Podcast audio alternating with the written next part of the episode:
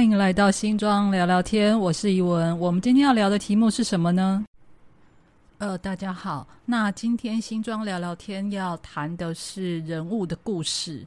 那在聊这个人之前，我大概先讲一下我我之所以想要这样子的安排是。呃，今年上半年讲了很多新装整体的发展史、物质文明怎么演变，会不会觉得很模糊，或者是负担很重，甚至可能对那些东西都没有太深刻的印象？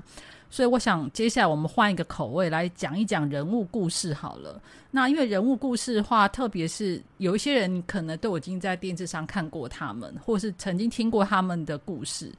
那所以我想说，聊一下他们曾经在新庄发生的一些。呃，事情的话，会也许对呃民国之后的新庄的历史会稍微有一点点更明确的感受。那我们今天所要谈的人物志是施纯义先生，他是三花棉业的创办人。那我相信很多人都跟我一样是在广告上面看过他的，他的那一句口号就是“他把关你放心”的一位老板。那他也亲自担任公司的代言人呢。那在台湾哈，像这样子纺织类的传统产业，因为三花是以袜子为本业，他这几年才往内衣裤跟机能凉感衣去发展。他这公司自有品牌哦，他也不走地下路线。我觉得这么多年来，传统产业可以维持住公司的经营本业发展，而没有往资产资产类型的企业去发展，是一个很难得的状况。我必须得说，其实他并不是新庄出身，但三花棉业的发基的地方其实是新庄。在民国是五十八年的时候，呃，施存义先生买下思源路三百平的工厂，开始独资经营。那持续到现在，他的总部虽然设在新庄的五股工业区，也不能讲新庄新北市的五股工业区里面。那施董在中间当中遇到非常多困难。他如何突破？如何创造自己的王国？那我希望本集借由施传义的故事，能够给予现代人一些启发。他不一定是对新庄有呃多呃，他不一定是对新庄人的文化历史有非常深刻的痕迹，但是他的故事可以给现代人、现代所有台湾人，特别是年轻的一代，从工作他如何面对事业突破。对于家人，他如何的互动？对于金钱的概念是什么样子呢？他如何从一无所有的努力不懈，到他可以获得他自己理想的生活？我们本集呢，大概会从经营事业、家庭、金钱观，以及来对社会的回馈来说施存义的故事。那施存义先生，民国二十五年出生在台北，他在延平北路长大。其实他是一个非常贫困的小孩，他们家有六个。那他呃，一直到他二十岁之后，他们家才有办法买下自己的房子。小时候，他都住在各大亲戚的房子里面。那他八岁开始卖冰，十一岁他开始摆地摊做生意。因为他从小呢身形非常矮小，他气力也不大，所以他叫卖的声音非常的小。他曾经被嘲笑过，他是在卖爱困冰。什么意思呢？就是他那个讲话声音就是一个小孩子。刚起床那种非常小声的那种音调，嗯嗯嗯的那种声音。但我必须坦白讲，那个年代小孩都是这样子，他的生活必须以照顾家庭为主，他更不可能放下呃，他不可能放下家里的事，会去以课业为主，跟现在完全不一样的人生哦。所以他他的课业并不是很好，所以他小学毕业的时候，他们老师真的直白的跟他讲。他说：“你做生意应该比较适合啦，就不要升学了。”天哪！现在哪个老师敢跟家长说：“呃，你小孩不太适合念书，我就去上班吧？”这应该被网络轰到爆炸吧？那我必须讲，就说他这么小就开始入社会做生意去工作哈，所以他对市场的敏感度其实是从从小摆地摊学来的哦。他从那个时候大概十十一岁的时候，他就会去观察哪边。比较好卖，哪边的货比较便宜？比如说，他在他的自传里面，他曾经提到，他有一次从延平北路走到长安西路，他看到一个牙刷摊，他就主动跟老板要求说，他要跟他批货，然后对方就给他一支牙刷七角钱的成本。然后呢，他又慢慢晃晃晃走到当时的台北市政府，因为那时候台北市政府在长安西路三十九号附近，他要去市政府那边卖牙刷，一支卖一块钱，这利润听起来好像很不错，对不对？那他又很聪明的再去找更便宜的货源，当时他后来找到一个批发行，一支成本只要四块钱，四角钱，同样呢，那也去市政府卖一块钱，一支一块钱，所以他从小其实就。很有生意头脑，所以人家讲行李架就拍生意，但是五生意丢真的就是很厉害啊。好，那我谈稍微谈一下他为什么会选择袜子作为他生意的第一步哈。这真的是跟人生实际经验有关系哦。你要知道，一九三零年跟四零年代的台湾人，特别是四零年代战后那个时代哈，比较穷困，有鞋子穿都是一件很难得的事情，更不要说有袜子。那种触感其实是一种非常豪奢的豪华的享受。他曾经在小时候偷穿爸爸的袜子啊，因为那时候他们全家只有那一双，然后他还穿一只，而且那一只还被他穿到破一个洞。为了这件事情，他被他爸修理的很惨。他手他脚上的 O 才比十块钱硬币还要大，但是这成为他年少时候很难忘的一个经验。他声音觉得还蛮爽的，所以他长大之后呢，他就。刚开始要卖东西的，他就选择作为袜子批发商。不过他自己也有想说，因为他从小就是一个非常瘦小，因为他们家很穷困，所以他一天能能吃到一顿，其实都已经很难得了。所以他他从他甚至到二十岁之前，可能体重都还没有超过四十五公斤的那一种情况。他说，因为他非常瘦小，如果货太重，他会搬不动。那袜子的重量刚刚好，所以就在老师建议他不要升学之后呢，他就在十三岁那一年开始，呃，当批发商卖袜子。好，那他十三岁开始工作之后呢，他每天天刚亮就开始跑客户，这什么意思？像比如现在可能。夏天天亮的比较早，他大概五点多天亮，他五点多就开始跑客户。他曾经在电视台访问的时候就讲到一件事情，是他由于太过瘦小，所以他骑脚踏车的时候，他只能跟上游。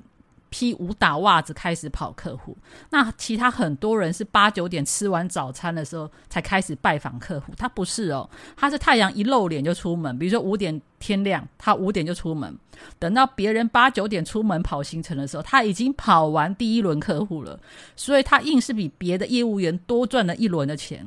他曾经提到一件事情，就是他没他的条件没有比别人好，他除了勤劳之外，他没有别的办法。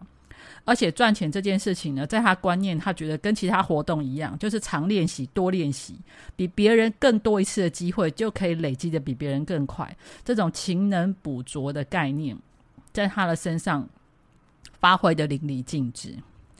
那随着他做生意资本快速的累积呢，他在十九岁的那一年，就把他的生财工具从脚踏车升级为摩托车。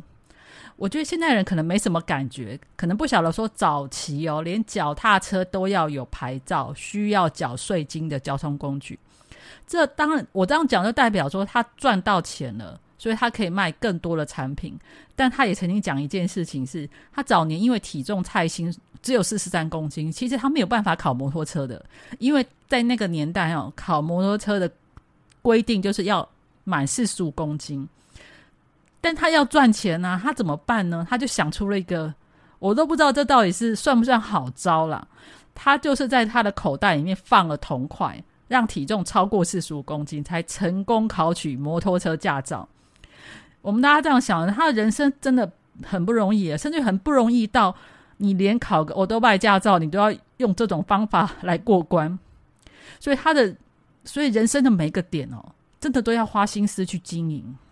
而不是现在，呃，而而不是像现在，可能很多资讯随手可得，但那但很多，但我觉得，呃，网络上的声音多数又充满了负面的抱怨的怨气。对，那这也是我我希望可以讲一些比较正面的故事，鼓励大家，就是人生的选择其实很多，那要怎么样过，我觉得完全取决在自己。好，他十九岁那一年呢，他成立了自己的公司，叫做新同源商行。他在二十二岁那一年呢，拿了七万块租了仓库，又花了八万块买了货车。你们看哦，他的事业是随着他的努力而提升。不过施先施纯义先生有提到一件事情是，别人的一步，他自己需要练习三步才敢踏出一步。这个什么意思呢？他就是就像他前面说的，他的条件没有比别人好，所以他必须要在那边琢磨两两三次之后，他才敢真正跨出他那一步。不过，我觉得这个是一个身为老板该有的责任，不能冒进不冲动。他应该随着自己事业的状况来发展，而不是随着外外头随波逐流。那在呃，乔多拜跑生意的期间，他曾经发生一件事情，我我真的觉得非常 shock。我我可以分享给大家听一下，这在他书上自传书里面有记载到。他说他有一次二十几岁的时候，他在欧多拜骑欧多拜跑客户的过程当中，下大雨打雷，他亲眼看到雷电打到。他自己，你要打到哪里吗？打到皮带头。他当时当时那一瞬间以为自己挂了，结果反而没事，只有勒残而已。为什么？因为他那个皮带，他带塑胶皮带，不会导电，所以他只有皮带断掉，外加勒残。他说他要是带真皮皮带，他现在就挂了。施先生居然大难不死，我们接下来就看他有没有后福了。连经营之神王永庆。都说他是天生的提供啊，也是天生的行李匠。施纯一董事长在一九六九年三十三岁的那一年设立的袜子工厂，他要从制造开始，通路行销，整个完全都掌握在自己的手上。而三三花的这一家工厂，当时就设定在新庄的思源路上，那这里也成为三花王国非常重要的 K K 处生产重要基地。他在书里面有提到，其实那时候思源路连路灯都没有，然后那一条巷子又只有他们一家工厂，所以女工非常难找。他甚至他甚他甚至有提到一件事情，就是因为当时思源路上嗯没什么消费娱乐，没什么没什么地方，甚至他们那条巷子除了工厂之外，就只有路口一家卤肉饭。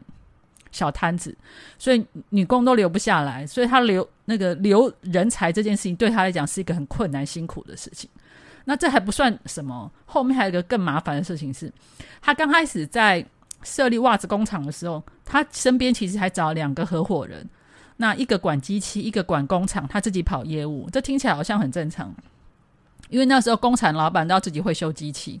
可是也有状况是，他偏偏他们当时又买到是旧款的机器，生产一直不顺，而且他的合伙人的专业程度根本没有办法支撑起工厂的运作，再加上当时请维修师傅很贵，那又有唱包的恶习，所以生产线状况不断，再加上合伙人自己觉得前途暗淡，他居然跟他要求要退股，这个带给他人生中第一次非常重大的考验，他甚至于为了这种。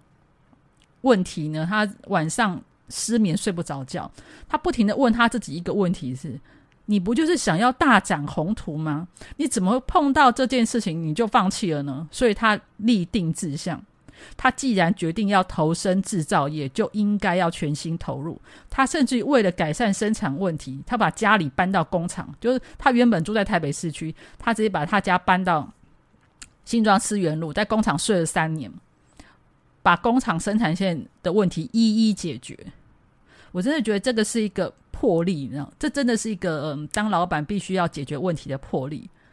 那我刚才还有一个东西，就是合伙人退股嘛。我我相信有社会有点社会经验的人都应该知道，其实这个问题恐怕比生产线更严重，因为资金怎么办？对，这是个，这又是一个他之所以压力大到睡不着的问题，就是。施春义自己当时投入一百万，已经全部烧光了，而且父他的爸爸为了因为反对他投身制造业，连跟他连他跟家里借钱都要算利息。他甚至于讲一句话，他甚至有提到一件事情，是他当时为了一个五万块的支票，差点被逼到要跳票。他那时候终于明白什么叫做一文钱逼死一个英雄好汉，因为在那个年代，票据法是有刑事责任，是被抓去关的。那他人生当中碰到了其中一个贵人，就是他的邻居傅先生。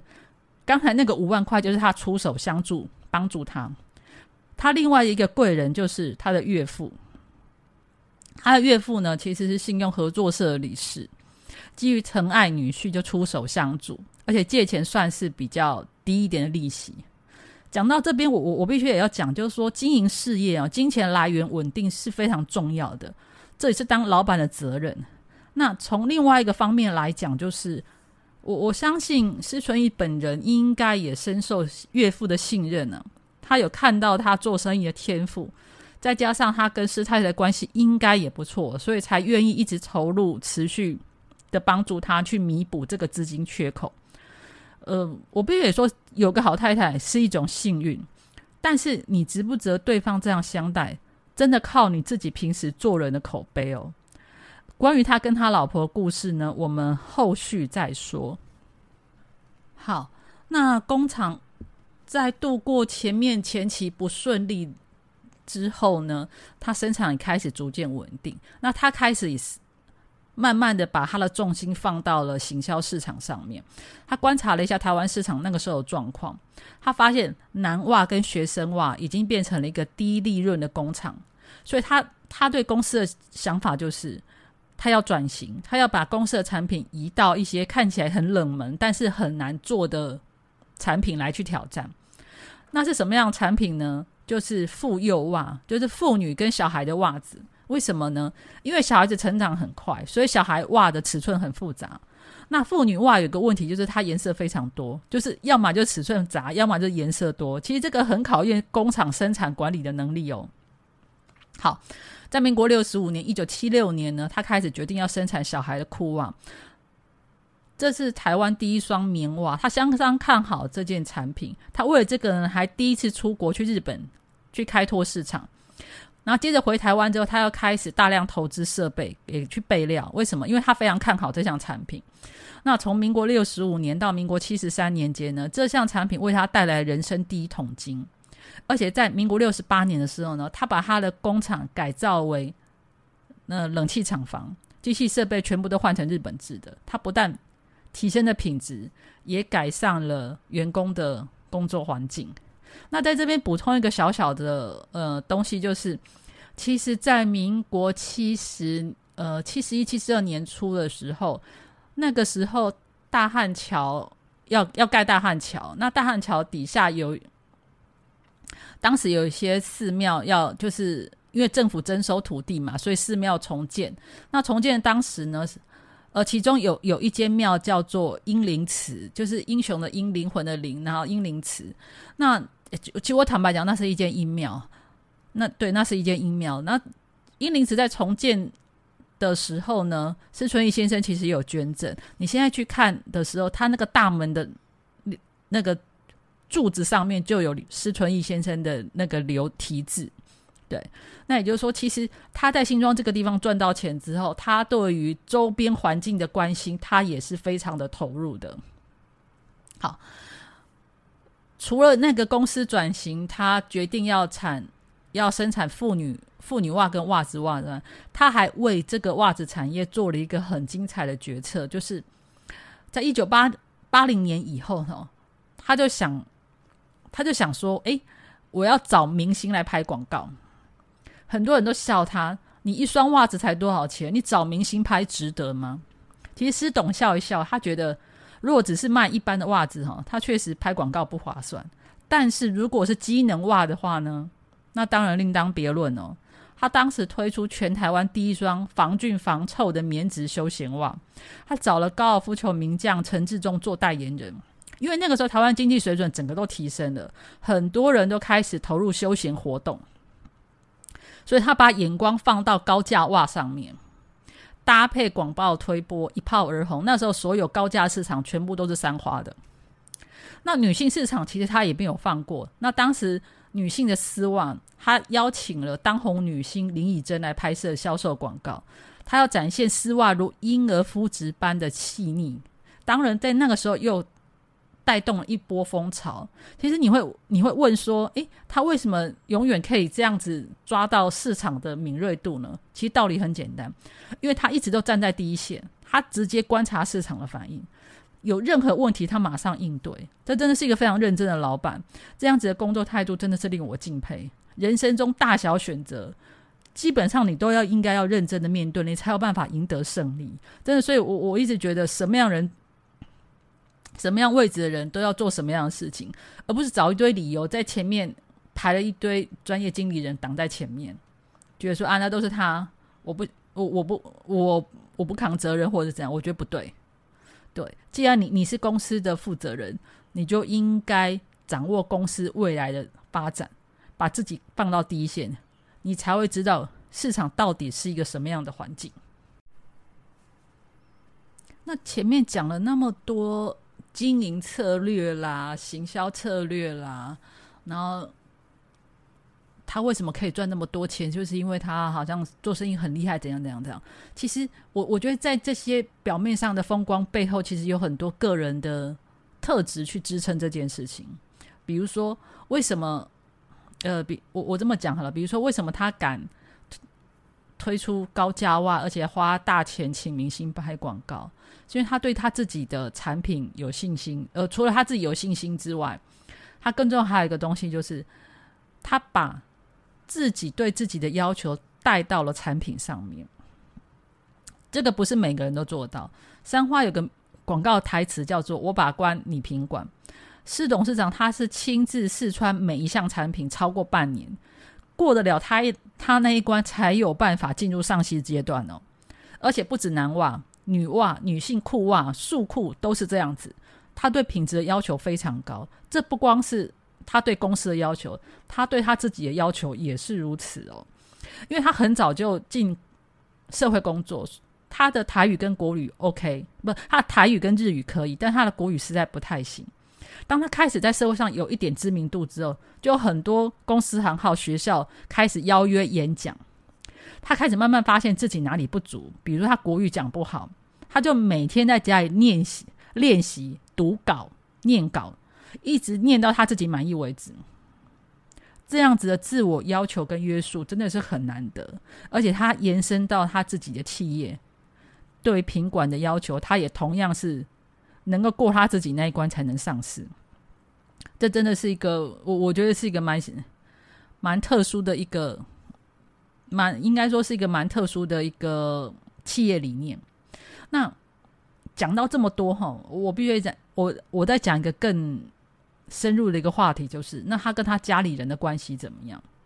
一个优秀的企业家哈，他做出好的决策赚钱，这是他可能天赋，也可能是他的使命。但一个人一辈子不是只有赚钱哦，他还是有家人、朋友跟社会关系哦。我我先讲一下，施董是一九三零年出生的人，他那个年代的价值观、感情观没有办法等同现在，但是可以看看他们是如何面对家人，如何面对他们自己的感情。我先说，施纯义跟他太太是相亲认识的。因为他们当时他大舅子的店就在施家的对面，那施太太那个时候就常常去大哥家，呃，找就是看要看电影啊，就是帮忙带侄子侄女。施纯义有注意到他，就跟他的妈妈说：“哎，我相当欣赏这个女孩子。”呃，他当时已经三十岁了，但是他的工作其实非常的努力，所以基本上他在邻居口中的风评都是好的。所以施家去提亲的时候，岳家其实没有反对，他岳母还特地去各大百货行号要去打听施纯义的状况，他也收到了就是好评连连。所以虽然女方家的环境各方面，包含女生自己的学历都比施纯义好，但是岳父岳母还是同意了女儿的婚事。我我这样讲好像可能大家都没有什么感觉，但是我我必须。得请大家回想一件事情是，其实现代人的自我意识是非常强烈，所以他们常，所以现代人常常在很年轻的时候，呃，留下一些幼稚傻事的发言，不管是很很幼稚的发言，或者是一些自拍啦、图图片呐，上传到网络，偶尔一次两次也就算了，但是人的好印象分数哦，其实是长期累积的。当你如果愿意。让人留下一个你是一个很稳健、很勤奋的一个好人的话，事实上，你你在传统的婚姻市场上面会有很多好机会，而且不光是婚姻市场，包括工作事业市场也都是一样。如果你你偶尔一次两次的失误，或许对方会可以包容你，但是你如果是长期都给人家留下一个比较负面的印象分数的话，其实很多好机会的第一次都不会留给你哦，这个是真的。那结婚之后呢？其实施春怡还是保持着他天没有亮就起床工作的状态。那也因此呢，施太太的生活作息也都被他影响了。他早上两点就要开始弄早餐，而且这个传统的台式早餐哦，他不是弄什么面包三明治哦。那晚上十点呢左右，先生才回到家，他老婆也是这个时候才吃饭。那长期下来，其实施太太的健康也出了问题。医生呢就建议施太太走路复健。这时候施董就是就跟他说：“那我就陪你运动走路，一直走到你培养出兴趣为止。”这什么意思？其实这不是什么浪漫宣言哦，而是在老婆最需要有人帮助的时候，先生就在他身边。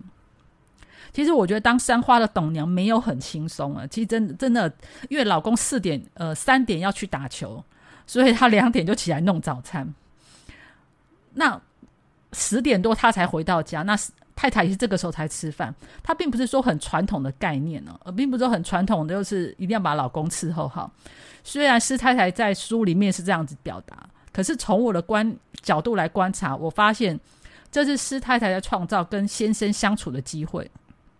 因为他们早年是大家庭啊，而且是公婆一跟他们一起住。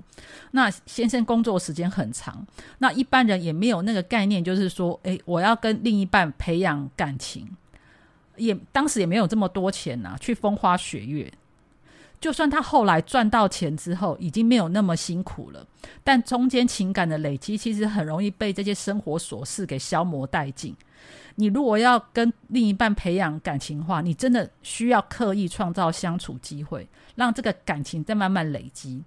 所以到后来，呃，电视台在采访他的时候，其实施董身上就一直带着他跟他老婆第一次约会的时候看的电影票，然后另外一个东西就是他们两个人的结婚照。也许这个是一九三零年代的浪漫他虽然很辛苦，但起码最后是回甘的。我。我讲了这么多上面的互动哈，我我相信岳父家都看在眼里，得到一个勤奋的女婿，他辛苦工作，当他在工他的事业金钱有难关的时候，愿意多帮他一点，其实就没有什么好意外的啦。好，接下来我们来谈一谈用钱的概念。其实我我们应该一直很好奇，像他们这种富豪等级的，他们对钱的概念是什么？他在他的自传里面有提到，哈，他这么努力赚钱、辛苦工作，是为了改善家境，因为他从小就不是一个在很富有的家庭长大，所以当他赚到钱之后，他几乎在还没有开工厂之前，他所有赚到钱全部都是上缴家里，然后他跟他老婆就领那个呃，有点像是零用钱这样过日子，这样非常辛苦哈。所以他他对钱的态度就是，他要让他的家人过好日子。他并不是要追逐这个数字的累积，他的手足当中有一个妹妹非常会念书，所以他就资助他妹妹读到台大毕业之后，在北一女教书。